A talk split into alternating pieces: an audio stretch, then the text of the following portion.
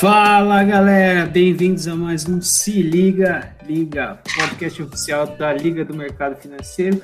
E aqui comigo hoje está o Lucas.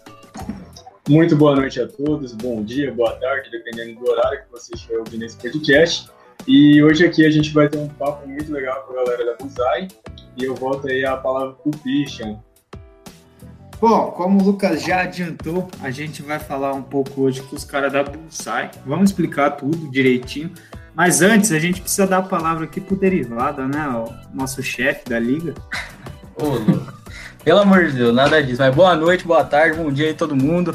Vamos aí falar com a galera da Buzai. Hoje o pessoal vai explicar pra gente né, o que é a Buzai, como surgiu essa ideia aí e vem sendo parceria da liga e fechamento total com a gente. Né? Isso aí. E aí, galera? Vou perguntar pro Marco, que Opa. senti que ele tá mais determinado a contar um pouco como que começou a Bullseye. Cara, a Bullseye surgiu comigo e o Pedro, né? Nós somos da Unesp de Guaratinguetá. A gente morou junto, então eu só conheci lá como Mopu, o Pedro como McLove. A gente morou junto na, na, na mesma república. Tanto eu quanto ele fomos de empresas juniores. Eu fundei uma empresa junior lá, lá em Guará também. E aí a gente, nos nossos. Nosso último ano de faculdade, né? A gente, a gente sentou e sempre tem aquela conversa de bêbado, né, cara? Ah, vamos abrir uma empresa, a gente vai dar super certo. Sempre tem essas conversas assim, mas a gente levou para frente isso. Então a gente já gostava de empreender, a gente já gostava de mercado financeiro. E foi um dia sentado na República, na sala lá, a gente começou a conversar sobre isso, como, onde que a gente podia empreender, que empresa que a gente podia abrir. E aí surgiu essa ideia de a gente criar um simulador da bolsa, em que fosse uma maneira que a gente não encontra no mercado, com gamificação, que tivesse uma pegada mais direcionada a esse público, né, que está começando a trabalhar, está ganhando seus primeiros salários, para começar a sentir na pele o que quer investir mesmo, mas sem passar pelo risco, que é o que a grande maioria dos brasileiros tem. Por isso que a grande maioria dos brasileiros deixa em renda fixa ainda, né? Aí a gente passar essa experiência de renda variável, de uma maneira diferenciada e poder captar esse público que tá que anseia para poder entrar no mercado de renda variável, mas sempre tem bastante medo. Top, velho. Não sabia. E tipo, agora um pouco à parte. Essa você tentou criar uma empresa júnior lá também? Não tentei, eu criei uma empresa júnior. Ela existe até hoje. Ela chama Jovens Projetistas. É, tem duas empresas júniores lá em Guará. A que o McLovin fez, que chama Junior End, e a que eu criei, que chama Jovens Projetistas. Então, eu, ah, esse sentimento empreendedor acho que está nato ali dentro de mim. Eu sempre gosto de aprender, sempre começo a pensar em coisas que eu posso empreender, que pode ser diferente. Então, aí acabou surgindo uma empresa júnior mais para Unesp disso. Nossa, o Christian, deixa eu até perguntar um negócio. É isso aí, eu quero saber um pouquinho de cada um também, depois do Pedro, do Gabriel. Caralho, vocês, Marco e o Pedro criaram empresa júnior? Como assim, rapaziada? Que isso? Além da Buzai, vocês dois criaram empresa na faculdade? Que isso, os dois? Não, é Não cara, é... a minha empresa júnior já tava lá formada, já com anos de história. Aí teve uns caras aí que começaram a se movimentar para querer concorrer, sabe? Mas, cara, é, eu sou o Pedro aí também, junto com, com o Marco, a gente teve, teve a ideia da Bullseye. E igual ele falou, a gente tava sentado, pô, o que, que a gente pode empreender, o que, que tá em alta agora, o que, que pode dar certo. Aí a gente começou a falar, a gente tava aprendendo a investir, começando a investir. Cara, aí uma competição. Aí a nossa ideia inicial lá era, pô, vamos, tipo, criar uma bolsa fictícia. E a gente vai criar todos esses insumos aí. Aí, com o tempo, a gente foi percebendo que, pô, faz muito mais sentido a gente trabalhar com a, com a bolsa atual, né? Aí, disso foi, foi desenvolvendo a ideia. A gente faz um ano e meio aí que a gente tá com, com a ideia e foi se transformando num projeto, numa empresa e estamos aí agora, né? E o Gabriel, como que, tipo, vocês conheciam ele? Acho que ele não era de Guará, né? Então, cara, eu, na verdade, eu entrei um pouco depois na empresa. Eu sou formado em publicidade e propaganda e eu estou fazendo hoje MBA em marketing. Mas eu, eu entrei, eu sou conhecido do Pedro, amigo, né? Desde os 5, 6 anos de idade, né? Foi daí que a gente é, se encontrou na Busai, foi daí que eles vieram me conversar comigo, pedindo algumas coisas de comunicação, marketing. E o engraçado é que a gente, eu e o Pedro também, a gente também sempre falou em empreender, desde o colegial, né? É, eu despertei esse sentimento quando eu comecei a fazer um estágio na, na faculdade. E, cara, eu ficava indo e eu sentava lá e era a mesma coisa. E eu, cara, vou ter que procurar alguma outra alternativa, né? Eu comecei fazendo estágio em agência e eu falei, ah, não, vou, vou para empresa. Fui para uma empresa, falei, ah, não, cara, vai ter, que, vai ter que empreender mesmo, vamos correr um risco aí. E aí eu não sabia, né, que o Pedro estava me apunhalando pelas costas, querendo abrir uma empresa com outra pessoa. E... não, brincadeira. Aí depois ele, é, a gente conversando, ele falou, não, cara, quero que você vai fazer parte com a gente no marketing, na comunicação. E foi daí que a gente se juntou e estamos firme e forte aí, trazendo educação financeira e investimentos para as pessoas, futuros investidores do Brasil. Top. E tipo, faz um ano e meio que tem a Bullseye, né? É isso? E como que, tipo, vocês começaram assim mesmo? Tipo, para quem não sabe, galera, a Bullseye é uma plataforma de investimentos e, cara, eu acho muito da hora. Vou puxar o saco dos caras. Porque, tipo, eu participei de uma competição lá já. E, mano, eu achei muito da hora, sabe? Tipo, sei lá, você começa com 100 mil reais e aí, daí durante um mês você, tipo, tá ali, tá ali olhando todo dia para ver se valorizou ou não. Aí você quer mudar a sua carteira tal. É, tipo, bem legal. E, tipo, como que vocês começaram isso? Ah, vocês criaram um site? Vocês chamaram alguém para criar? Cara, Cara, então, Pode falar, pode falar meu querido. É, nessa ideia aí de, pô, vamos criar uma, uma competição, a gente deu uma pesquisada, não achou nada aqui no Brasil disso. Fora o- os desafios, né, tipo Constellation, BTG, a gente não achou de fato assim, uma competição de, de rentabilidade. E aí foi que a gente começou a pensar, pô, como que a gente pode tirar esse, esse projeto do papel aí, né? Aí nosso, nosso MVP foi planilhinha do Google ali mesmo, Excelzinho. E, cara, era basicamente a pessoa mandava pra gente a ordem dela de compra ou venda via e-mail, via direct no Instagram. A gente batia lá na planilha e semanalmente, ou quando a pessoa pedia, a gente ia soltando, ó, você tá com tanto de patrimônio, o ranking tá assim. Então, pô, a gente fala que assim, era bem bem porco assim, né, esse nosso MVP. Mas, bem cara, mas pô, a gente acha que foi muito válido no sentido que ele acabou validando a ideia que a gente tinha. Então, a gente basicamente pegou um final de semana, criou um Instagram, é, seguiu um monte de liga de mercado financeiro, mandou mensagem com o que a gente estava imaginando e falou, pô, a gente criou um form e falou, ah, se inscreve aí. A gente teve uns, uns 30 inscritos e a gente foi rodando. Aí esse foi, assim, o nosso, nosso primeiro MVP ali, primeiro teste que a gente fez. Cara, eu, eu acho fantástico, né? Isso que você falou, acho que tem tudo a ver com essa ideia de, de abusar esse é uma startup, né? A gente pode considerar como uma startup, né? E, com e você, você falou, né? Pô, começamos ali numa planilhinha, né? E tal. E eu acho que é muito isso, né? A coragem do cara de empreender, de ir lá e criar mesmo, né? Eu acho que não vai ser perfeito, né? Nunca é. Vocês estão aprimorando a plataforma, que já é boa hoje, né? né? Só pra galera saber, a liga. é, adora, a gente usa, participou de competição e sempre indica ali um simulador muito bom e sempre a galera é disposta a melhorar, mas se não tivesse começado na planilhinha do Excel não tinha surgido nada, né? Então é justamente por isso que a gente quer mostrar pra galera que tá escutando que, meu, precisa ter coragem de fazer um negócio e arriscar, né? Igual o Gabriel mesmo falou, pô, vamos, só- vamos correr um pouquinho de risco, né? E acho que Uhum. você tem muito isso, trouxeram até do, da, da, da criação de empresa e tudo, né? Então, queria que, pra- que vocês falassem um pouquinho disso, se, se puder, e depois eu quero perguntar um negócio polêmico para vocês aí, não sei se. Mas antes falar um pouco disso aí, até hoje vocês, arriscam, né? O dia a dia ali, inovando e superando, né? Eu tenho certeza que é bem complicado. Como, como que vocês superam esse desafio aí da, da galera falar, "Ô, não vai trabalhar numa empresa, tem um emprego estável, não sei o quê, e, e, né? E é, sei lá, essas coisas que o pessoal geralmente prefere, né? Quadradinho. Cara, é exatamente isso. Tipo, é esse risco e, e dá um medo mesmo, cara. Dá um frio na barriga. E até várias vezes quando a gente sentava, se reunia, A gente fez primeiro essa planilhinha porca, porca, porca, teve bastante gente e a gente colheu os feedbacks. E até isso é meio que a estrutura de, de startup, né? Toda, toda startup que você vai ler, história ou livro sobre isso, meio que fala disso. Ah, faz o seu, o seu MVP, não faz algo muito luxuoso, porque você vai fazer coisa que o pessoal nem está interessado.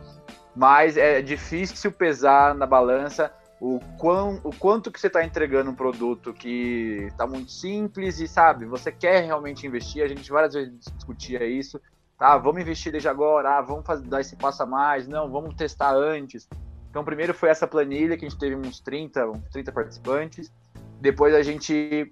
A nossa segunda versão foi uma, foi uma planilha também, mas muito mais dinâmica, em que basicamente cada pessoa tinha acesso à sua planilha, acesso a um total. A gente criou meio que um, um sisteminha de, de visualização da pessoa para ser muito melhor. E também já começou ali a parte de troféus, você tem alguns achievements, a parte mais de, de gamificação, se aprofundar nessa parte de gamificação. Então a gente melhorou a nossa planilha, a gente melhorou nossa parte de gamificação, a gente começou a entender que tipos de prêmios as pessoas queriam ter, de que tipo de recompensas, que tipo de, de conteúdo que elas queriam ter. Então a gente foi validando é, esses pontos até realmente dar o passo de, de ah, beleza, agora a gente precisa de uma, de uma plataforma.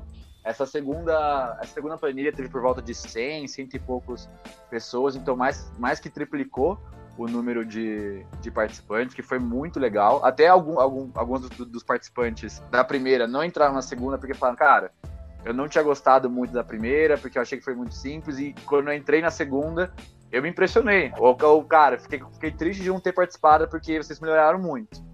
Aí já da terceira já foi a nossa plataforma, e aí começa a ficar um negócio sério, né? Que é a gente entra em contato com a, com a B3, com a nossa bolsa de valores, a gente precisa abrir CNPJ, contador, e aí deixa de ser né, aquela brincadeirinha, apesar de a gente já ter colhido várias, várias validações, é, sair do emprego que a gente estava e realmente começar a chegar com os dois pés no peito, porque senão não vai para frente. É, o, é uma startup, eu acho que até a nossa, que a gente fala que é meio que uma fintech barra edtech, é, é uma que a gente tem que ter um processo acelerado mesmo, senão a gente fica para trás, a gente não consegue, a gente não vai conseguir entregar o que o cliente está precisando.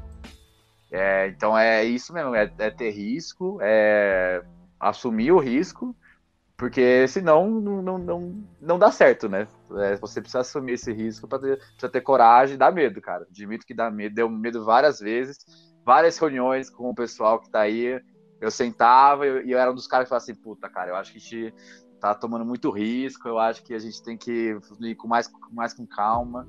Mas graças a Deus a nossa equipe, cara, é bem unida. A gente tem um pensamento, por mais que muitas vezes divergente, que é bom, mas a gente sempre acaba, tipo assim, encontrando um caminho legal para seguir com a empresa, que é muito nova ainda, mas tem muito potencial de crescimento.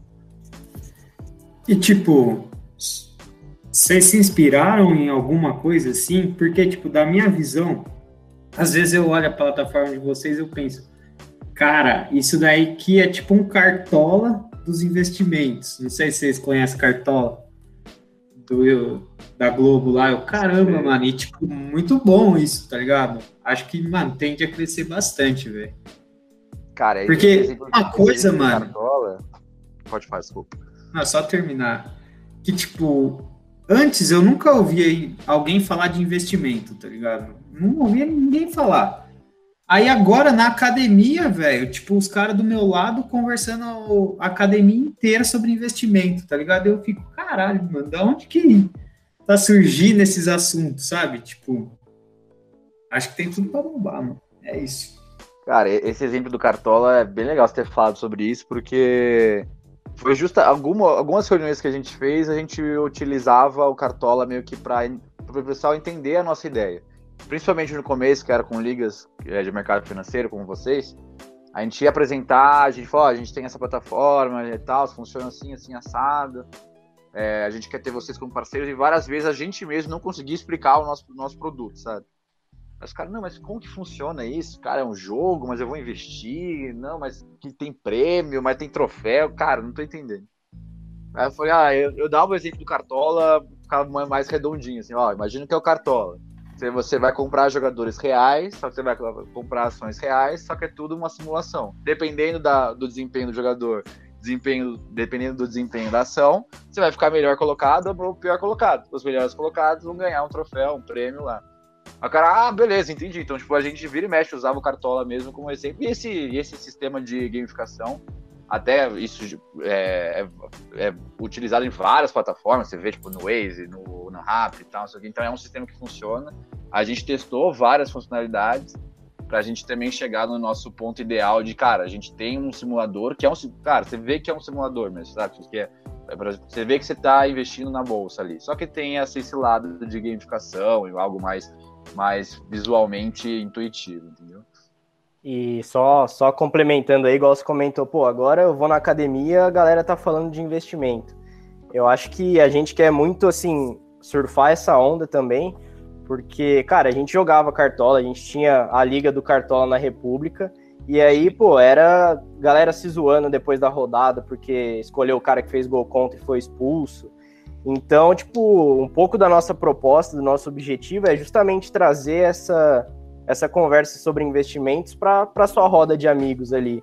E a gente vê essa, essa questão das salas na Bullseye ali, né, como, pô, imagina, a gente vai volta para a República daqui cinco anos, Aí tá lá, os caras discutindo, pô, mas você comprou Oi, Oi, você sabe que é um lixo, não sei o quê, como que você queria ganhar? Então, pô, isso assim, eu, é um assunto que a gente gosta muito de conversar e que faltava muito nessas rodas no, dos brasileiros. E eu acho que é muito importante estar cada vez mais, pô, na academia, no mercado, na fila do mercado, você escuta a gente falando sobre isso. Então, acho que é muito importante e acho que a gente tem uma, uma grande oportunidade e um papel importante nisso também. Meu, eu acho que é muito isso, tá? Eu até falando, né? Até estranho, parece. Vai na, vai na padaria hoje, principalmente o pessoal mais da nossa idade ali, né? Vai na padaria hoje, o cara não pergunta mais como, quanto foi o Corinthians, quanto foi o Palmeiras, né? O cara pergunta você viu se Petro subiu, né? Você viu a cotação? Eu falo, cara, que isso, cara? Como assim? então, assim, é legal essa realidade tá mudando, né? É legal essa, essa informação tá vindo com mais força e essa onda que vocês estão surfando, né? Eu acho que é, é bem interessante. E eu queria perguntar um negócio para vocês, né? Por causa justamente disso, né? tem muito a ver com, com educação financeira, e aí eu sei, né, que a, vocês têm a Liga de Guará, né, tem a Liga de Guará e tal, isso que eu falei que é até polêmica, né, geralmente que gente da empresa júnior tem rixa com a Liga, que tem rixa com outro grupo, não sei, eu quero saber como que é essa relação de vocês aí com a Liga de Guará, como que é esse negócio aí? Cara, é, na verdade, tipo assim, é uma... A gente tem uma, uma amizade, assim, normal, normal com eles, inclusive, igual a gente tem com vocês, a gente tem parcerias com ligas do Brasil inteiro, porque a gente fica muito feliz com isso, cara. A gente tem a Liga Federal da Bahia, a INB, INSPER, Federal de Pernambuco. Então, a de Guará, por incrível que pareça, foi uma das últimas a gente realmente fechar uma parceria. Isso a gente tipo, é de lá, mas até, tipo assim, é bem tranquilo. Eles gostam bastante também da, da, da nossa plataforma, e até pra gente ter vindo de lá. Até, tipo, semana, semana passada, acho que foi é, eu dei, uma, eu dei uma, uma palestra lá para eles, principalmente sobre empreendedorismo, que eles, eles têm esse, esses dois lados, né? Tanto de mercado financeiro quanto é, empreendedorismo, criação de empresas. Então eles chamaram a gente para dar uma palestra lá. É, porque a gente, não, a gente não, não, começou como um órgão da faculdade, né? A gente começou já meio que pós-formado. Então a gente recém-formado, pós-formado, a gente começou isso, então a gente não, não tem a ver com a, com a Unesp. Obviamente, né? quando a gente, a gente sempre tem uma piadinha interna de ah, quando, quando a gente escreveu o nosso livro, vai estar tá lá que essa empresa começou na Unesp, entendeu? Então aquelas historinhas, ah, porque o Bill Gates começou na garagem, porque o Facebook começou em Harvard, ah, porra, a Bullseye começou na República da, da Seis de Paus, lá em Guará, entendeu? Obviamente. Mas a gente não começou como órgão da faculdade, então não, não se criou nenhuma rixa com nenhum outro órgão. Na verdade, a gente só é, a gente vai lá justamente para dar palestras, para tipo, a gente ajudar esses órgãos atualmente. Não, legal, legal. Eu, eu, falo até porque o pessoal de Guará ajudou muita gente aqui de Ilha, né, no caso, né, o, pra, pra gente fundar a, a Liga de Ilha, eu conversei com o fundador de, da Liga de Guará, que deu todo esse norte para acontecer o que, tá, que acontece hoje em Ilha, né.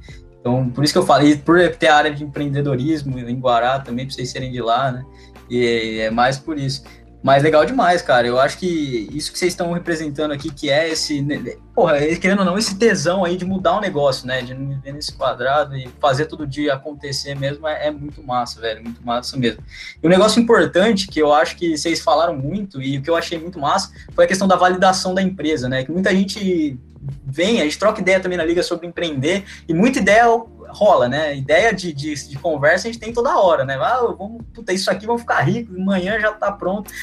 E aí a validação, né, velho? Esse processo de validação eu acho que é o mais difícil. E vocês fizeram por meio dessas planilhas, né, e tudo mais. Queria saber qual foi a maior dificuldade de vocês nessa hora que você falou, não, beleza, vamos fazer. Aí começaram as planilhas. E aí, tipo, você mesmo falou, né, Marco, que vários momentos falou, puta, acho que isso não vai dar certo. O que foi a maior dificuldade de você? Como que eu abro um CNPJ? O que, que eu faço? Sabe? Tipo, esse, esse tipo de coisa que a galera não consegue dar o segundo passo, assim. A ideia tem, mas não consegue avançar. Qual... E eu, eu escuto CNPJ, eu já, caralho. É, contador, assim, que imposto, o que, que é piscofim, sabe? Tipo, esses negócios, assim, que, que o pessoal... Como que faz isso, Marco?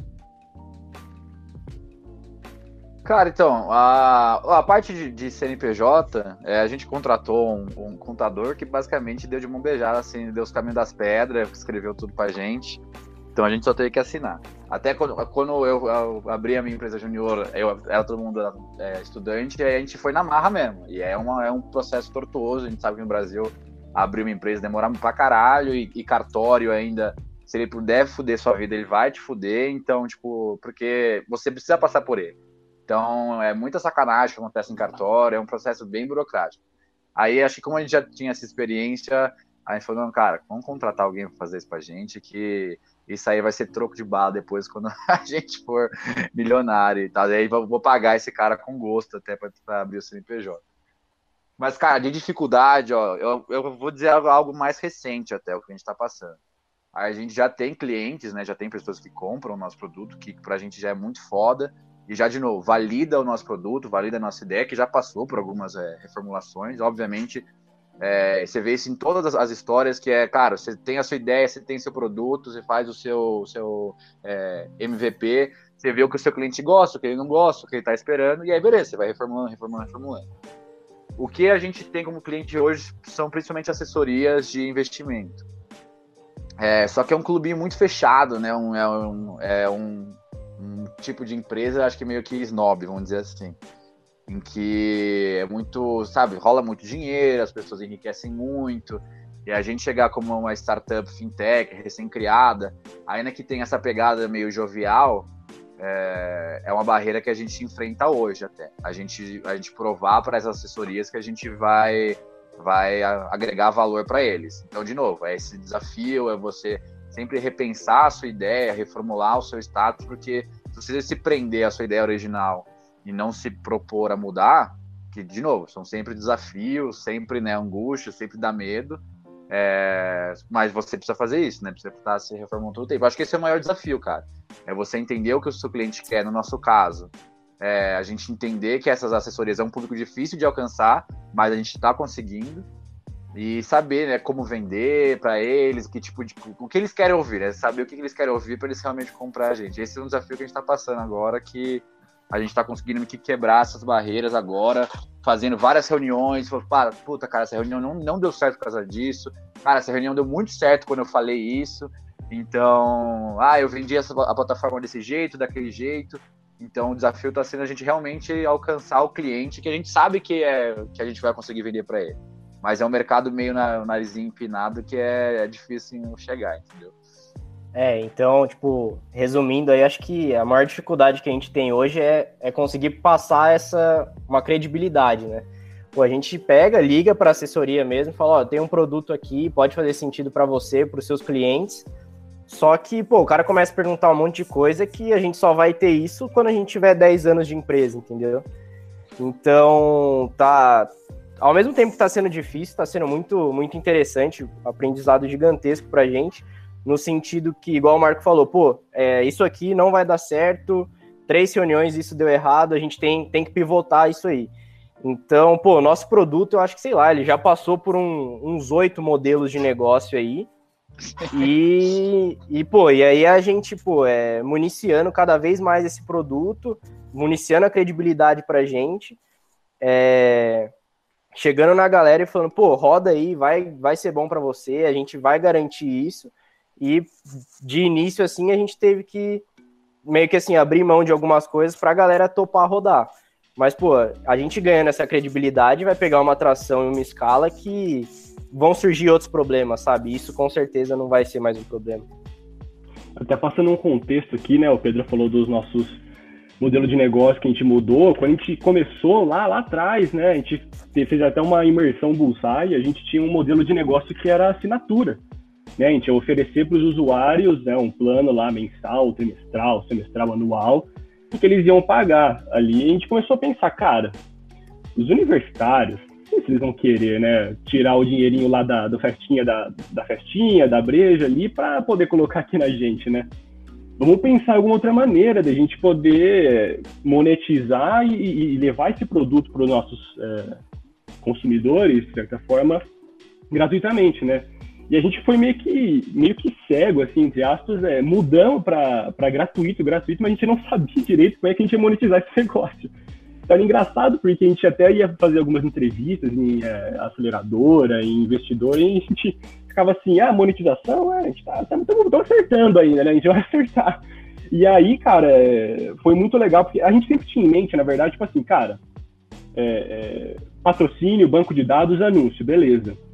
Aí é, foi muito da hora porque chegou uma hora que a gente estava fazendo uma live com o pessoal da OB Invest Brasil, pessoal top pra caramba, fazendo um salve para eles. Vamos, fazer uma, uma Olimpíada aí, então ela tá chegando aí. E eles, eles é, fizeram uma live com a gente e trouxeram algumas pessoas que estavam interessadas em outro tipo de modelo de negócio, que foi onde surgiu o nosso modelo de negócio B2B, que é onde que o Marco Pedro estava falando, né? A gente vende para as assessorias, para educadores financeiros, para escolas, universidades que estejam dentro do mercado financeiro. A gente vende a nossa plataforma, customiza, coloca anúncios e monta uma plataforma white label, né? É, então, só passando esse contexto, assim, da, desse nosso modelo de negócio, onde que a gente está hoje, isso daí. É, e só, e só, rapidão, só dando uma dica aí para quem tem alguma, alguma ideia de começar a empreender. Cara, assinatura, modelo de negócio de assinatura é osso, velho. Você tem que ter, assim, um modelo muito bem definido, uma proposta de valor fodida para você conseguir entregar esse valor para os caras. Para você falar, pô, o cara vai deixar de assinar o Netflix para assinar meu produto, por exemplo. Então, isso foi um negócio que a gente percebeu que no nosso caso não iam. Então, pô, se o seu modelo de negócio é assinatura, liga um alerta aí, cara, dá um jeito de validar isso aí o mais rápido possível. e o foda também, mano, é que você vê, tipo, Amazon, é 10 conto por mês, tá ligado? Você fica. Tipo, aí você vai fazer um negócio novo, assim, totalmente. Tipo, você vai colocar mais que 10 conto, que é o preço da Amazon. Você fica, caralho.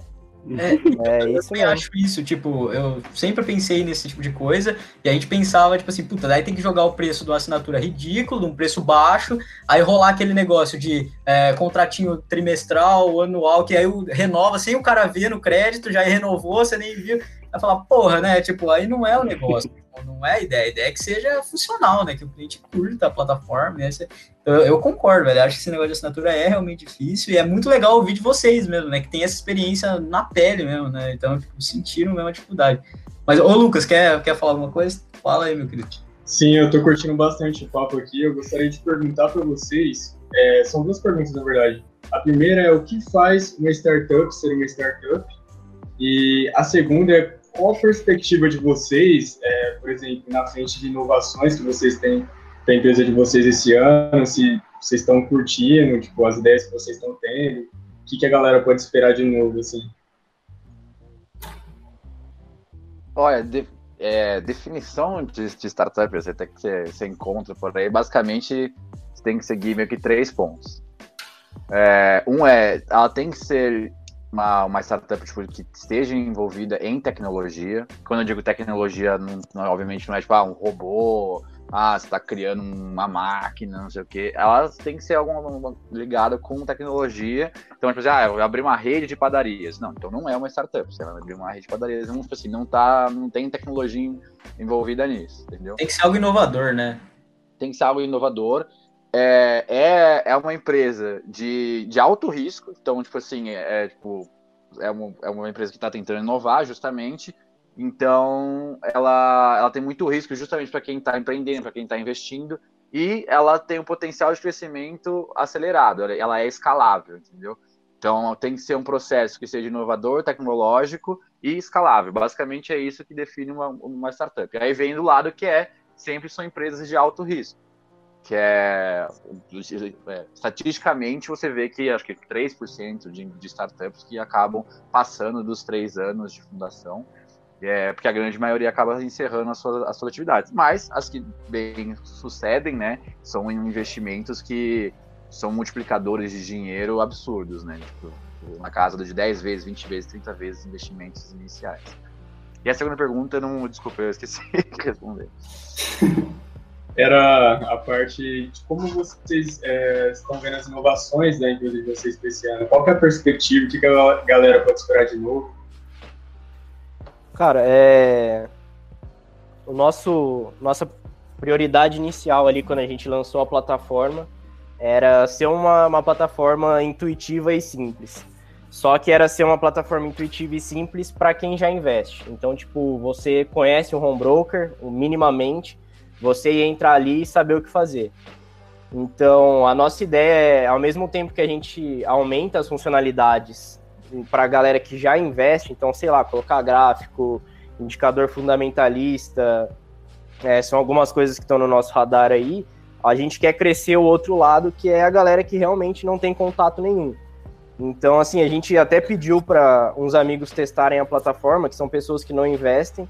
Os caras falaram: pô, eu tô vendo, eu sei que é simples, eu sei que é muito intuitivo, só que eu não faço ideia do que se trata aí, entendeu? Então, acho que a ideia agora é justamente, tipo, meio que criar uma, uma versão iniciante, assim, que o cara vai ter ali tutorial, ele vai ter material didático que vai ensinar ele a investir. E, pô, acho que algumas outras coisas que a gente pensa também é hospedar curso, de repente hospedar curso e já integrar ele direto com a plataforma. E muita geração de conteúdo também, por isso as nossas ligas parceiras aí são fundamentais nisso. Cara, assim, coisa para fazer a gente tem muito. Falta grana e gente para a gente conseguir acelerar, igual o Marco falou, sabe? Entendi. É, meu, e ainda até falando nisso, eu tava pensando aqui, quando eu comecei a me interessar por esse negócio de investir, o pessoal fica me chamando de velho aí, mas não é nem tanto. Mas quando eu comecei a, a, me interessar por isso, cara, não tinha nada. Eu lembro que, puta, não, não, tinha nada na internet, a galera não era tanto, né, a febre igual é, de dois anos para cá. E eu pensava, né, puta, menor de idade, falava, puta, como que eu vou criar, né? Corretora é com banco, não tinha nada explodido assim. E eu ficava atrás, tinha um simulador da Folha, eu acho, se eu não me engano, era um antigo simulador da Folha. E era uma merda aquilo, e eu ficava, tipo, nervoso com aquele negócio, não sabia usar. Então eu fico pensando, puta, se eu tivesse a usar, conhecesse lá atrás, né, se tivesse um negócio desse. Então, na hora que vocês apresentaram a ideia, na hora eu pensei nisso, falei, puta, puta sacada, cara, legal pra caramba e muito intuitivo, já tem um objetivo de ensinar, eu achei muito massa por isso. Então, fiquei lembrando disso agora, falei, puta, isso aí é um. Cara, cara eu... muito disso, né? Hora você comentar isso, porque, tipo, é, chamava Folha Invest, né? Era, era um simulador da bolsa. Ah, eu, eu usei, eu usei, o Pedro usou, e realmente, cara, era um, eu lembro também de entrar nele e falar, puta que pariu, que porra é essa? Porque, tipo, não é, tipo, eu, eu, eu, comecei a me interessar também, e aí a Folha Invest era essa referência. É e, isso. curioso, a gente a gente entrou em contato com a B3 Educação, que é um braço da B3, em que eles têm essa pegada de, cara, eles, eles precisam encontrar meios de trazer cada vez mais pessoas para começar a investir e que seja por uma, uma maneira de, de educação. E a gente entrou em contato com eles, mostrou a plataforma, eles acharam muito show, assim, muito massa e também fizeram esse, esse comparativo, que basicamente, antigamente existia o Folha Invest, cara, a gente começou com o Folha Invest, né, da Folha de São Paulo, a gente dava suporte para eles, virou um negócio que eles até falaram era uma, um painel de aeroporto, de avião, que ninguém Nossa, entendia, demais, mais, demais, ninguém entendia mais nada do que estava acontecendo ali. E o que a gente já ofereceu, falou, nossa, o, que, o, o produto que vocês têm é ideal do que a gente está procurando, porque é isso, cara. A gente quer uma, uma plataforma que seja visualmente bonita, intuitiva, que vai atrair esse público, que é esse público que, que nem era a gente há 5, 6 anos atrás, procurando sobre isso, encontrar a Folha Invest e não gostou é, que não é o nosso sonho, o pessoal vai encontrar a Bullseye e vai, puta, eu, eu aprendi a aprender a investir pela Bullseye, sabe? Cara, é igual o Marco falou aí, né? Eu, eu comecei pela Folha Invest também.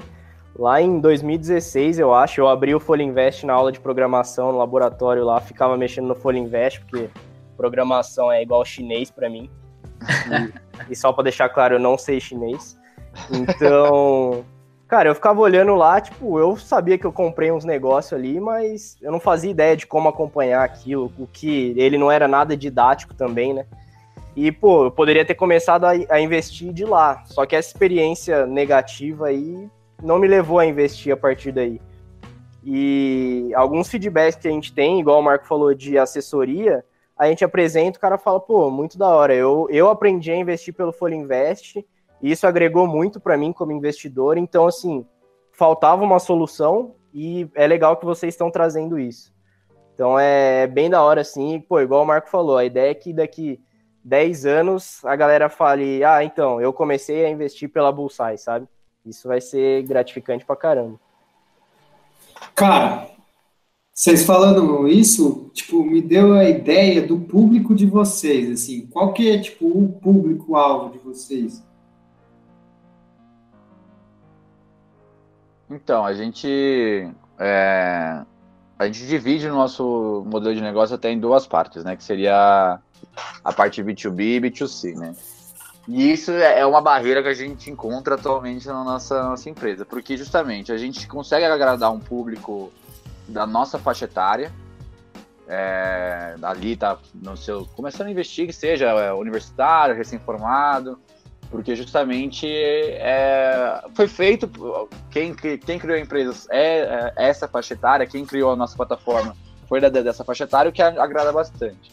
Porém, na parte comercial, né, aí a gente já está falando já, já mais de, um, de uns peixes grandes assim, em que é assessoria de investimento. Então, essas assessorias de investimento, eles colocam essa plataforma para vender para os clientes dele, né, para agregar valor aos clientes dele, que já é um pessoal de que já tem um capital maior, entendeu? Então a nossa plataforma hoje, do jeito que a gente é, criou e que você encontra, que as ligas utilizam, é obviamente a, a, faixa etária ali do pessoal de 20 a 24 para 30 anos, 20 a 30 anos. É, mas quem paga a gente já é o pessoal já, tipo assim, de 30 a 50 anos. Então, é, o nosso público-alvo meio que é, é diferente de, de, de, de, acordo com que se a gente está vendendo, se é o nosso público que a gente está rentabilizando ou não, entendeu? Legal. É, isso, é, isso é legal, né? Porque vocês pegam toda essa faixa etária mesmo, né? Desde o cara que está lá começando até o white label, igual vocês falaram para uma empresa, no B2B, então é muito massa, velho. Agora, um negócio que eu fiquei muito curioso e que muita gente, quando pensa em startup, em começar um negócio assim, os caras falam assim, não, vamos criar, né? Vamos é, escalar, né? Então o negócio sempre tem que ser escalável, então vamos escalar e vamos vender, né? E vamos vender e já era. Então tem muita gente, muita startup surgindo, pequenas empresas que é para criar, escalar e vender rápido abusar é uma dessas? Vocês pensam nisso ou não? Pensam em manter isso com longo prazo? Como que, como que vocês pensam em relação a isso? Nunca foi uma, uma discussão que a gente abordou assim no sentido de vamos criar, vamos desenvolver e vai chegar um momento que a gente quer sair, sabe? Eu acho que, assim, pelo menos falando por mim, é, eu não me vejo saindo, sei lá, nos próximos cinco anos. Acho que tem um mercado gigante que dá para a gente atuar não só como simulador, mas outras oportunidades de negócio.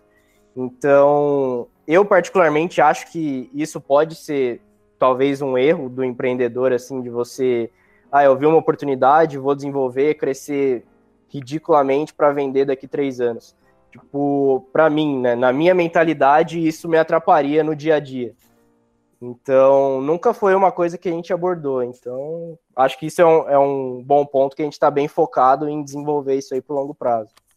Eu concordo com o Pedro, termos de pensamento. Até foi uma coisa que a gente conversou bem informal, assim, há um tempo atrás, porque um mentor nosso perguntou, ah, qual que é a mente de vocês em relação à empresa? Né? Se se enxergam como startup, crescer, crescer, vender, tchau, pega ali, vende, vai embora e ganha muito dinheiro ou vocês querem ter uma mentalidade de empresa, né? vocês querem crescer um negócio, vocês vão querer né, chegar a um nível grande, emprego, sai daqui 15, 20 anos, né? E a gente conversou assim, né? A gente nunca parou para nós, né? A gente é em cinco, né? A gente nunca parou para falar assim, aí galera, vamos fazer um plano aqui para a gente vender daqui cinco, três anos esse negócio, né? A gente, mas a gente compartilha essa mentalidade de, pô, a gente tem um mercado, a gente tem uma missão, isso que é o principal. É, esse, na verdade, é até um, um, ponto que eu pego muito, muito forte sempre, né, no, no, negócio, porque um negócio tem que ter um propósito, ele tem que ter uma missão. E a gente tem essa missão, a gente quer ajudar e descomplicar, descomplicar a entrada do, do brasileiro no, no, mercado de investimentos. E isso move, isso é, tem, uma, tem uma visão diferente do negócio quando ele tem um propósito, né? Eu, eu falo muito disso porque eu li um livro muito interessante, até recomendo para os aspirantes a empreendedorismo, que chama Start with Why. Em português é Comece pelo Porquê, do Simon Sinek. Ele fala lá que um negócio, quando tem uma missão, quando tem um propósito, é, você sabe o porquê você acorda todo dia e, e investe uma parte do seu tempo nesse, nesse, negócio, entendeu? Ele compara lá, ele fala lá, ah, por que, que a Apple é uma, uma empresa que deu certo? Porque o Steve Jobs ele tinha uma missão desde o começo e vários outros exemplos. Então eu recomendo bastante. E é, é, essa é a minha visão também, eu concordo com o Pedro, acredito que o Marco também pensa da mesma maneira. Se ele quiser falar, comentar um pouquinho sobre isso. não, ele quer só pegar a grana e vazar. É isso, seria é, maravilhoso, né? Ele falou, porra, daqui um ano vocês que se fodam. é, é, um bi na minha conta, unicórnio formado. É, Tchau. Vendo minha parte e vou embora. Ia ser maravilhoso, velho. É. Ah, tô vendo. Que isso? Daqui a dois anos já vendi, já tô na segunda startup, terceiro, investidor anjo. Ah, vocês estão nessa empresinha? O que, que era mesmo? Buzar? Home office Verdade, é. Eu acho que eu lembro disso, é. Sim.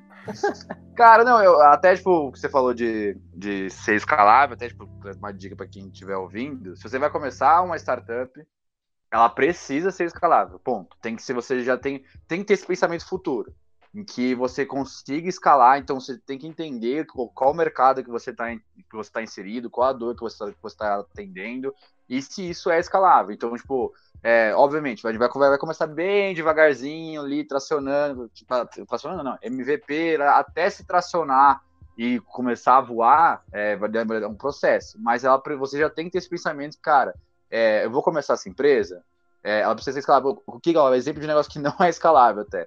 Companhia aérea. Viajar, viajar de avião é, é, é, tem algo, várias empresas pelo mundo, mas é um negócio de, de dificilmente escalável a gente do que a gente está hoje. Como que uma companhia aérea vai melhorar a experiência, vai conseguir mais clientes, menos clientes? É muito difícil você escalar uma companhia aérea, porque você vai viajar de avião do mesmo jeito, no mesma aeronave, as, as companhias aéreas vão ter a mesma aeronave, o mesmo assento. Obviamente, vai ter a parte, ah, primeira classe, econômica, mas você não está escalando seu negócio. As pessoas vão continuar viajando de avião do mesmo jeito. Então, tanto que são investimentos até que é, grandes, né, tubarões aí de investimento, falam, cara, é, muito, é difícil, é, não recomendo tanto você investir em aéreas porque é fadada a, a falir, né? Até visto no Brasil quantas empresas já faliram de companhia aérea mas por que eu tô falando tudo isso? Porque se você vai começar uma empresa, você tem que pensar a longo prazo.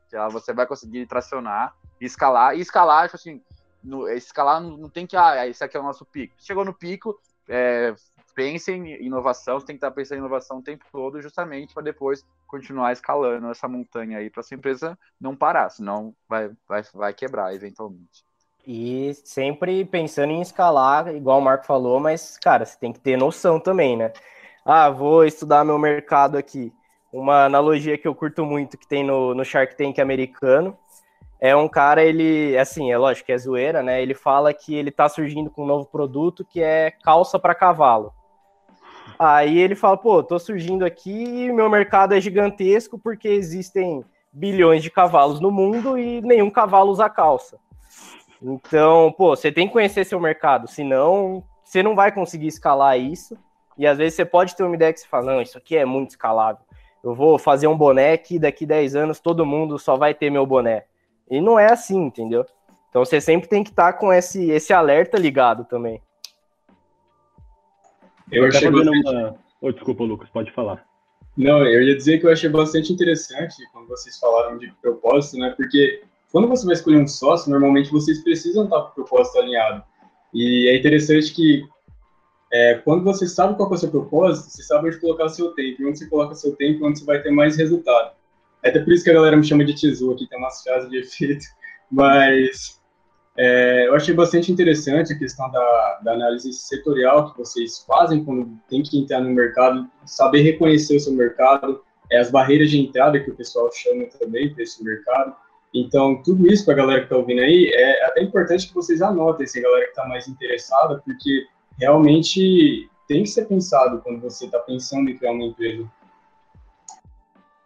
É, até uma coisa que eu ia perguntar, puxando isso, já que já falou de Shark Tank, barreira de entrada, né? Tá, vai virar um pitch já, daqui a pouco fazer uma oferta. Eu queria saber assim, vocês, porra, começaram com o negócio, falaram que contrataram o contador, então obviamente tiveram que desembolsar uma grana, né? Investir, colocaram realmente um capital nisso. Quero saber como foi isso. Né? Não se sintam à vontade, se querem falar valores ali, fiquem à vontade, se não quiser também não precisa. Mas a gente gosta sempre de saber, né? Vai que, né? E, e como que foi isso? Se tem, se teve, como foi essa primeira rodada, se rolou o break-even, né? Se o pessoal fala assim, break-voa, não break-voa, né? Igual os, os Brazuca falam. Então, assim, como que tá? Se vocês têm um plano de negócio futuro, que, porra, daqui três anos, na perspectiva de crescimento nosso, com essas assessorias, esse white label, vamos, né? Enfim, como que tá isso? Vocês têm isso? Pode falar? Não sei se pode também, fica à vontade. Pô, só para só compactar a galera que não entende muito essas palavras, que até eu não entendo muito, mas é tipo é, uma rodada inicial de investimento, né? Que o derivado está perguntando se tipo chegou, vocês já falaram com alguém para investir em vocês ou quanto vocês desembolsaram, né? Para começar tudo.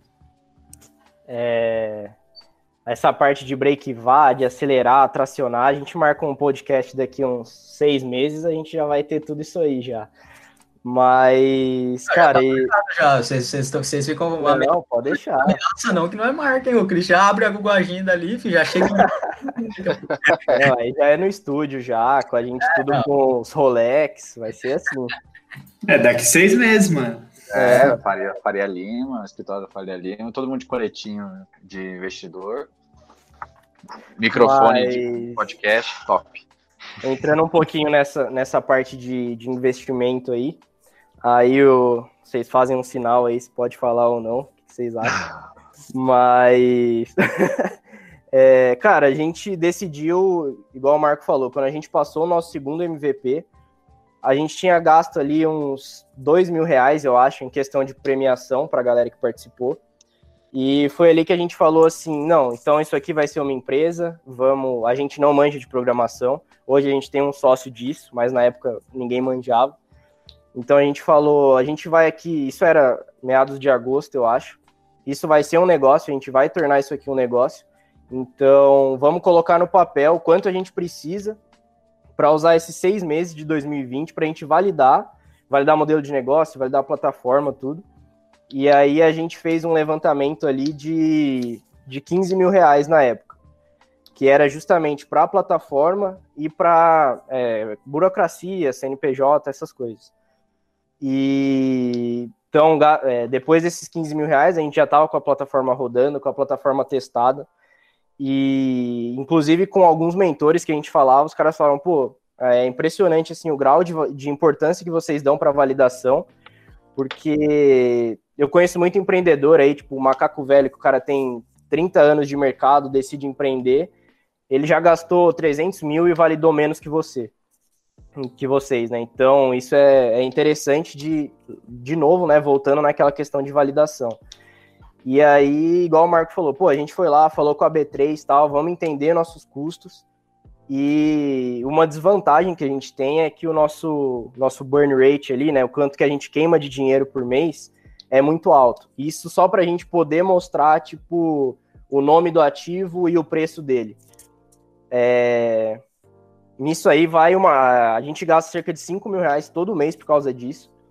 Então, esse assim foi o, o principal limitante da gente. Beleza, vamos investir dinheiro, quanto que a gente tem que pôr, porque não dá para a gente investir para ficar dois meses rodando sem saber se deu certo ou não. Aí agora a gente está tá começando a, a, prospectar investimento. Então, pô, tá começando a falar com alguns mentores de processo de aceleração que a gente participou, falar com mesmo aceleradoras, apresentar e falar, ó, essa aqui é a nossa perspectiva de faturamento, sem investidor, sem nada, isso aqui a gente vai faturar com as nossas próprias pernas. E vocês colocando investimento, a gente vai conseguir acelerar e dobrar esse faturamento. Então hoje a gente está aí nessa começando esse processo para captar o investimento. Hoje, hoje a gente não está breakivado ainda, é, só aproveitando que o Christian estava explicando ali, o break-even é você faturar mais do que você gasta, mas ao mesmo tempo que a gente quer break-even o mais rápido possível, é, a gente não quer dar um passo maior do que a perna. Então a gente não quer tipo, pegar 20 clientes no mês, sendo que a gente pode atender 5, sabe? Então a gente está esperando esse investimento para conseguir escalar e atender quantos clientes aparecer. Mas ah, acho que respondeu, né? é, e sobre também a gente, a gente tem projeções futuras e, na verdade, isso é uma, é uma atitude que toda empresa tem que ter. Você tem que ter uma, uma perspectiva de faturamento que você vai ter até o final do ano, mas tem que ter a consciência também que isso é achismo. É, obviamente, é fundamentado em, no que, que a gente presencia hoje, só que até vários mentores que a gente passou de processo, assim, olha, vocês têm que fazer esse, esse planejamento de faturamento até para você pedir investimento, você vê o seu valuation, é, a, a chance de você errar é 100%. Então, você vai colocar, ah, eu vou faturar 200 mil até o final do ano. Não vai. Você pode faturar mais, pode faturar menos, mas você nunca vai ter, talvez não vai chegar muito próximo disso, não. Mas é, você tem que ter uma, um planejamento financeiro de quanto você espera faturar e quanto você vai ter de gastos. O, o de gastos a gente tem na ponta do lápis, porque toda reunião que a gente faz, a gente fala, tá, quanto a gente está gastando? Quanto está entrando? Na outra reunião, quanto está gastando? Quanto está entrando? Porque, como o Pedro comentou, infelizmente a gente escolheu uma brincadeira cara aí, nossos custos fixos são muito altos por causa da B3, né? A B3 ela detém essa informação, então ela cobra o valor que ela quiser, ninguém mais. então ela pode cobrar quanto que ela quiser, porque o pessoal vai, é, corretoras, bancos, a, a, assessorias vai ter que pagar o preço que ela estipular. É dela a informação, então é uma brincadeira cara aí, mas, cara, é, a gente tá vendo que até como o Pedro mencionou, com as próprias pernas mesmo, a gente, cara, cold call, assim, ligando, oh, vamos marcar uma reunião, vamos falar. É, sem investidor, é um caminho que a gente está trilhando que tá, a, a, visão no final do túnel ali tá bem, bem legal, assim, cara, bem legal que a gente vai alcançar um, um faturamento bem interessante nos próximos meses, assim. É, a gente até faz, é, nesse planejamento financeiro que o Marco falou que é garantido que você vai errar, né, a gente faz cinco cenários diferentes. O, é, o pessimista exato. quebrou, faliu, o bom, o legal, o ótimo, né? Pra gente poder ter uma noção ali e tentar acertar algum deles, né? É, só complementando no... aí. Essa, essas planilhas aí que a gente faz, né? Projeção e tal, cara, eu acho que já perdi a conta de quantas vezes eu criei ali um janeiro na planilha, arrastei até dezembro para a gente ficar. Não, ó, isso aqui a gente vai conseguir de usuário, com certeza. Não, isso aqui de cliente tá suave. Aí passa uma semana, é, é um quarto daquilo. Ou igual o Marco falou, é dez vezes aquilo. Então, cara, a planilha aceita qualquer coisa. Você, você tem que saber com a sua equipe aí e falar, não, isso faz sentido, isso não faz. E recorrentemente tá revisando isso. Uhum. Eu, eu acho, é, era minha, uma baita dúvida minha, né, tudo isso, porque realmente é, é, é difícil, vocês têm que se comprometer nesse nível. Um negócio que eu acho muito legal e é, é quase que democrático de startup, que, faz a gente poder, né, galera mais jovem, investir e criar uns negócios desse, é que é, você, muita gente pensa, né, vou criar uma empresa, mas não tenho dinheiro para pagar o programador, não tenho dinheiro para pagar não sei o quê, não tenho dinheiro. Então esse negócio, porra, o que, que você tem? Você tem uma puta ideia, você tem um negócio, então você divide com a galera que sabe fazer e se une força para fazer. Você, vocês mesmos são em cinco, né, vocês falaram. Então, cada um deve dominar uma área, né? O Gabriel veio da publicidade, é isso, né? Se não estou errado. E, isso mesmo. Então tem o programador, eu acho que isso é o que é muito, muito foda. Eu acho que isso é demais, assim, que eu vejo. Eu acho que vocês, por esse caminho mesmo, conseguem trilhar longe, sem um investidor, né? Sem ter que abrir uma rodada, sem ter que dividir um negócio é, maior, né? Porque aí eu sei que deve doer um pouco, né? Porque, pô, pô, vocês criaram, aí vai vir um cara de fora com uma grana, e aí fica, né? Não sei, enfim. Aí já é com vocês. Ah, dependendo do tamanho da grana, a gente nem liga muito, não. Se quiser... Se oferecer bastante dinheiro e quiser pouca participação, melhor ainda. É isso. Mas legal demais, gente. Mas eu, eu achei fantástico. Eu acho que o mais difícil é isso que vocês estavam falando, né? O negócio da B3 mesmo, cara, porque é difícil você chamar. Dá para chamar programador, né? Dá para chamar de tudo, mas vai fazer o que com a B3, né? Só eles têm, só eles podem, eles cobram quanto quer. É, Exatamente. mas B3, a gente ama vocês, viu? É, é não, tô, não, não. B3, você que tá ouvindo esse podcast, com certeza. Inclusive, tem, ó, tem um membro da Liga, tem um membro da Liga, ex-membro da Liga, que tá trabalhando na B3 lá. Inclusive. Ah, lá, já pode, cara, é. falar para os caras investirem em nós, pô. A, gente, é. o, o, a quantidade de CPFs que a gente vai conseguir cadastrar na, na B3, que vai começar por causa da Bullseye, a gente merecia total isenção dessas taxas aí. Pede para ele liberar um cupom de 50% aí pra gente. Não, vamos, vamos chamar aí no próximo podcast. Aí fazer um daqui seis meses, vocês aqui. É, exato. É, já vamos armar um negócio aqui, na- mas nada, né? Nada interessante.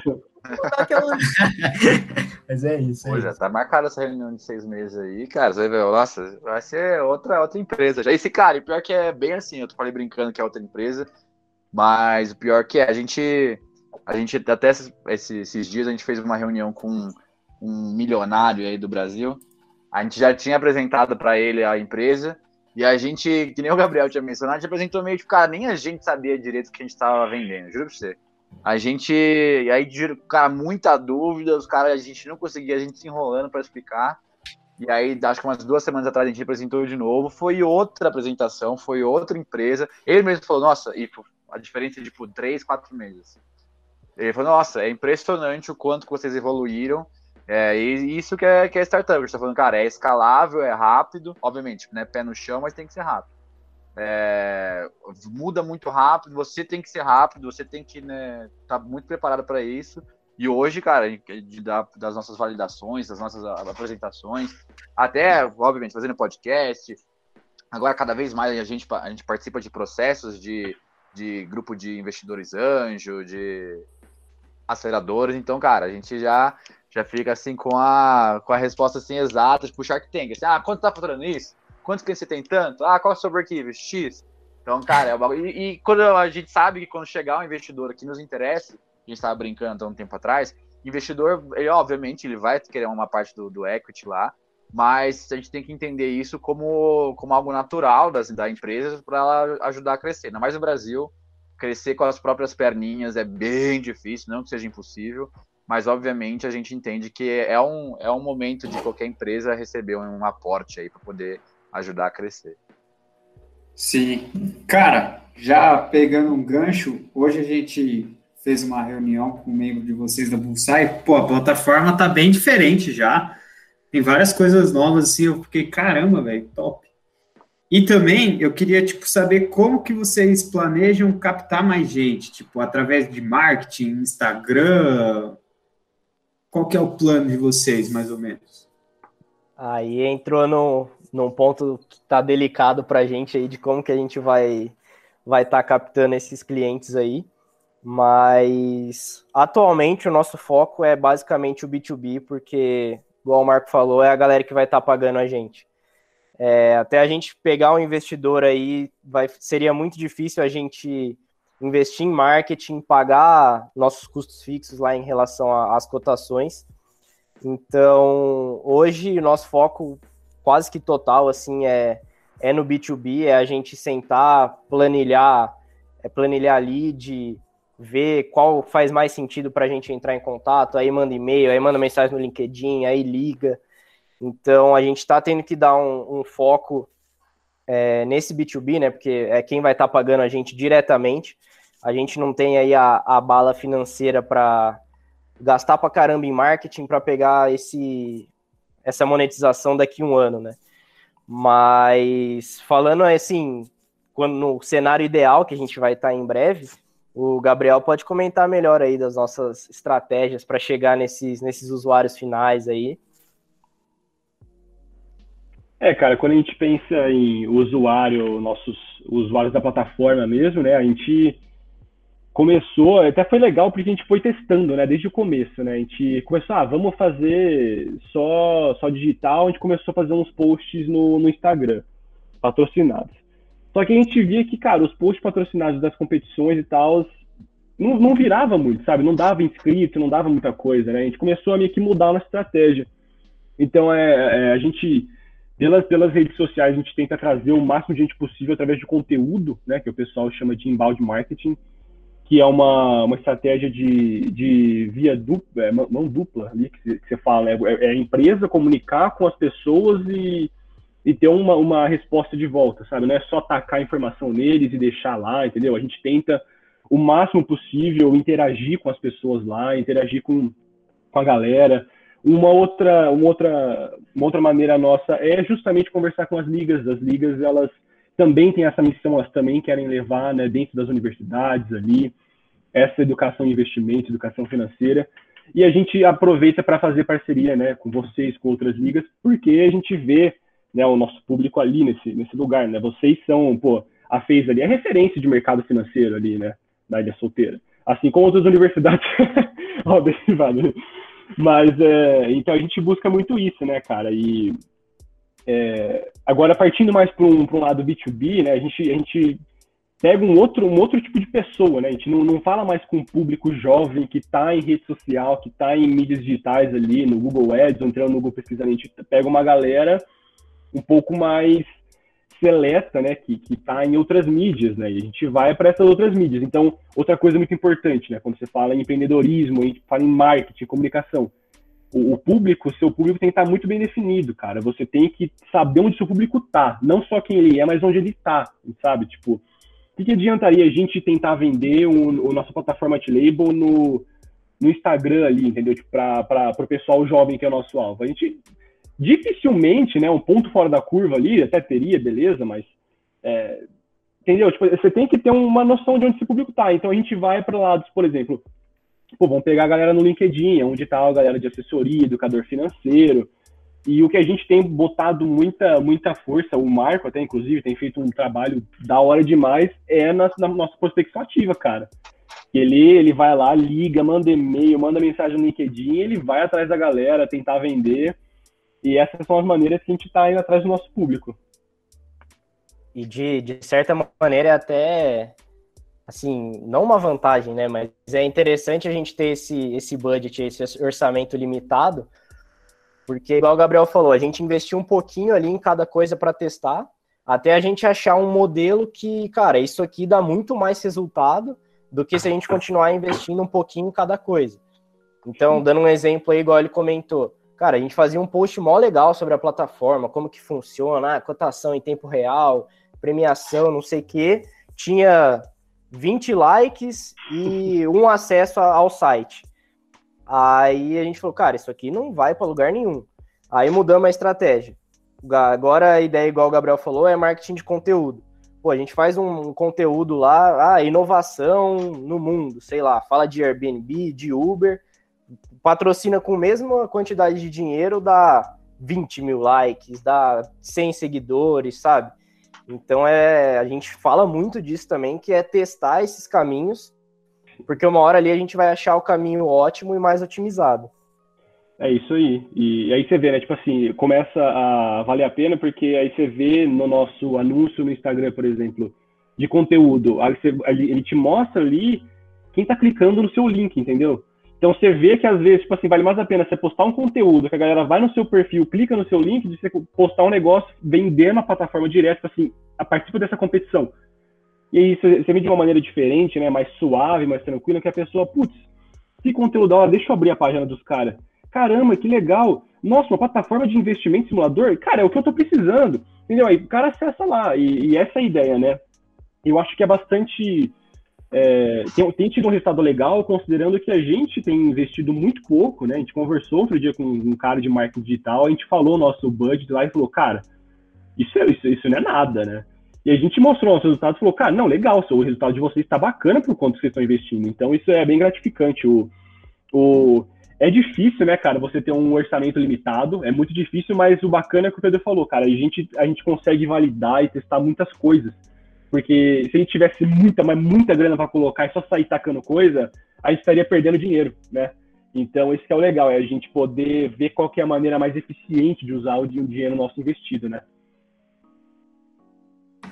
Meu, eu acho até que é legal isso, porque quando a gente começa assim com pouca grana, né, para tentar pegar, eh, tem até o exemplo da liga, né? O Christian mesmo, nosso diretor de marketing, que era até que ele fala um pouco disso, assim, tá sente na pele isso, cara. Puta, é foda o negócio mesmo. E aí quando você não tem pouco dinheiro, não tem dinheiro para colocar, e aí você vê lá, né, 20 likes na publicação que você, pô, passa um tempo fazendo, cria o conteúdo e tal. Então, tipo, faz vocês dar valor, né? E aí vocês, por exemplo, que no futuro vão monetizar e vão ter essa grana, é, ter esse conteúdo de qualidade, aí sim com uma grana mais forte, né, para disseminar isso da melhor maneira possível, né, com qualidade, né. Acho que até o Christian pode falar melhor isso. Nossa, cara, o foda é tipo, você passa lá uma hora fazendo a arte bonitinho, corrige os erros de ortografia, mano, deixa perfeitinho, aí você posta 10 likes, ah, mano, é... Tipo, é, é um bagulho difícil, assim, né? Não é fácil. Mas igual o podcast agora, a gente está testando também. A gente está testando é, fazer réus, divulgando podcast. A gente está sempre, tipo, fazendo uma chamada para ele. E até legal se vocês tiverem algumas dicas depois para passar pra gente. né? Com certeza.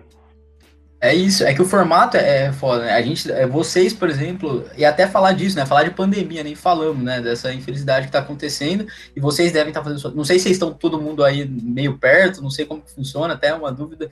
E as reuniões vocês devem fazer tudo online, né? Igual a gente tá fazendo essa aqui e tal. E para nós da Liga foi um baque, né? Então, assim, puta, a gente entrou, entrou um processo seletivo da Liga, e aí a gente que era acostumado a dar palestra com a galera na Unesp, a- na faculdade porra, acabou, não tinha mais, não tem, não tem nada. Então a gente teve que se reinventar, usar muito mais o Instagram, tipo, mudar nosso foco.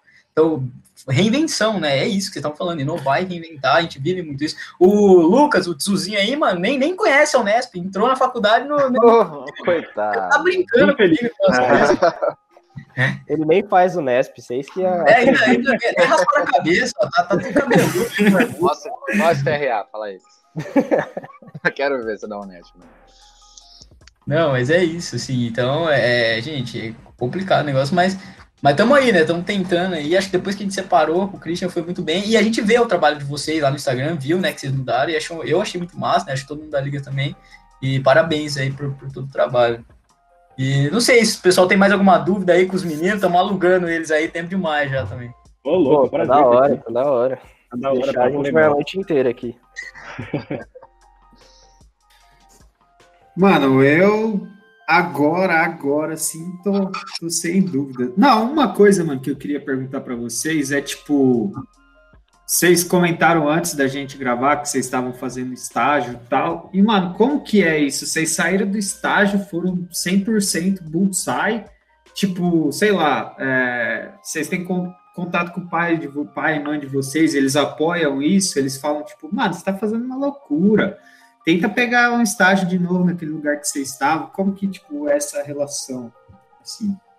No, no meu caso, assim, eu sempre enchi muito o saco dos meus pais falando que eu ia empreender. Então, desde antes da faculdade eu já falava, não, porque eu vou ser meu próprio chefe, não sei o quê. Sempre falei esse discurso. E, cara, eu acho que com o tempo eles foram percebendo que eu tava falando sério, sabe? Então, de certa forma, de certa forma não, totalmente começaram a, a me apoiar nesse sentido. Aí, igual a gente estava comentando lá em off, eu fiz estágio na indústria de ferramentaria, mas eu fiz basicamente para validar meu estágio obrigatório da faculdade. É, cada momento que eu estava lá é, desempenhando a função, eu ficava pensando que empresa eu vou fundar. Então, aí eu, eu tô basicamente formado, aí meus pais falaram, bom, você tem um ano sabático aí, para você tentar desenvolver alguma coisa, e se não der certo, com o tempo você vai ter que abrir mão disso aí, porque a gente não vai te sustentar para sempre. Mas no caso deles, eles me apoiam bastante e deram esse ano sabático aí para estar tá desenvolvendo. E aí com a pandemia virou um ano e meio. Então,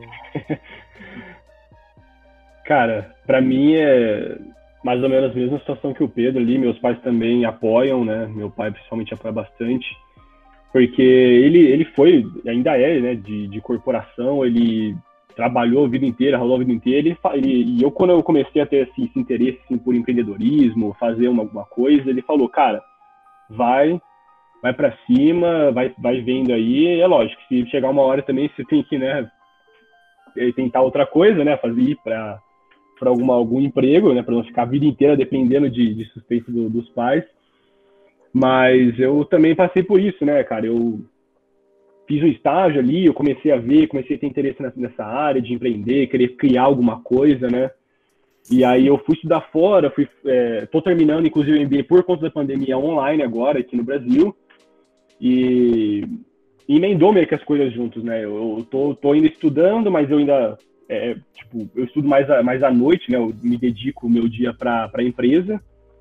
E então eu tô engajado nisso, cara, mas é, volta muito até naquilo que a gente tá falando de, de risco, né? É, cara, é, tá, tá no, no- chegando uma hora que chegou uma idade, começa a pensar, putz, e agora, né?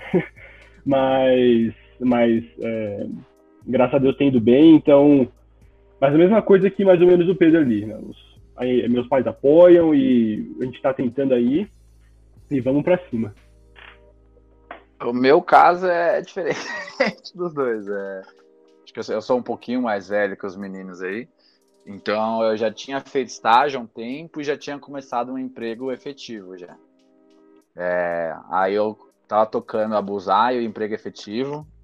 E aí, obviamente, chegou num ponto, a gente fechou o primeiro contrato, fechou o segundo contrato, eu não tava conseguindo dar conta começou a ficar, né, obviamente, já era sério, mas aí, obviamente, necessitava de uma, de uma dedicação 100%. E aí foi, foi uma briga aqui em casa, né? Minha mãe não, não concordava muito, porque eu, eu tinha, era, tava estável, tava ganhando bem.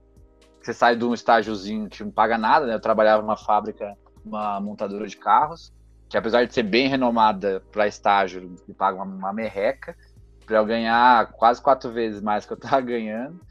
E aí fala, não, tá, é Bullseye, é isso, eu acredito nesse negócio, saí, briguei com a minha, minha mãe aqui, falando, olha, acredita nisso que eu vou ficar muito rico sendo sócio dessa empresa.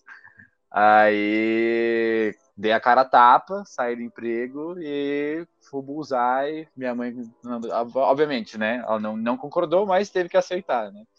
Mas é um pouquinho diferente, mas, cara, né, como todo mundo acredita que vai muito. Já, já está dando bem certo e daqui a seis meses, como a gente falou, a gente vai conversar, a gente vai estar. Tá, a gente vai pagar a viagem de vocês para ir para o nosso escritório.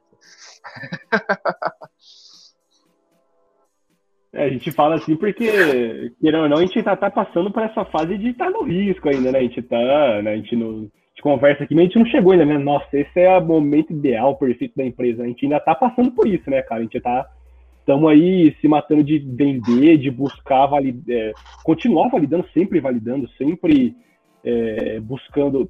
Acho que a palavra melhor é testando, né? testando as melhores maneiras e, e, e, sempre correr atrás, cara, sempre melhorar. A gente, a gente ainda, ainda tá nesse processo de colocando aí na reta o negócio, porque né, não chegamos nesse, nesse momento ideal, mas que tá marcado para dia 11 de que? É, setembro, daqui seis meses? Pelo jeito, né? Não, acho que seis meses vai, cara, vai ter que ter daqui seis é. meses conversa, porque eu quero ver isso aí, tá, pelo amor de Deus. A gente também, cara, pelo amor de Deus. Não, mas, mas eu acho que vocês têm tudo, assim, tipo, real mesmo, desde, desde a nossa primeira conversa, acho que é a evolução mesmo da plataforma e tudo mais, né? Então, a gente sempre busca dar o feedback, é uma honra, né, ter vocês como, como, como parceiro da Liga, né? Assim como a Financial Week, também todas as outras empresas parceiras nossas. É, então, tipo, é muito, muito interessante e dá para ver a evolução de cada uma dessas empresas, né? Inclusive vocês. Então, parabéns aí, né? Desde tudo, assim, muito legal mesmo. Pô, cara, obrigado. Mas, parabéns mesmo. Só um adendo, que tá para sair uma novidade aí da, da Liga também, que a gente vai fazer uma carteira lá na Bullseye. Então fica atento lá no nosso Instagram, que logo mais Olha, vai é soltar. Vai ter relatórios também. Então, velho, vai ser um, vai ser um. Ah, é, rolou a reunião hoje aí com. O diretor aqui já falou: pode falar? É. Pode falar. Ah, liberaram, liberaram. O Christian explanando, o cara, o Pedro já tá aqui, né? Não fala, não fala soltando aqui, mas vai rolar a carteira aí, vai ser bem massa, né? A gente vai conversando ainda mais. Legal demais. Acompanhe, acompanhe.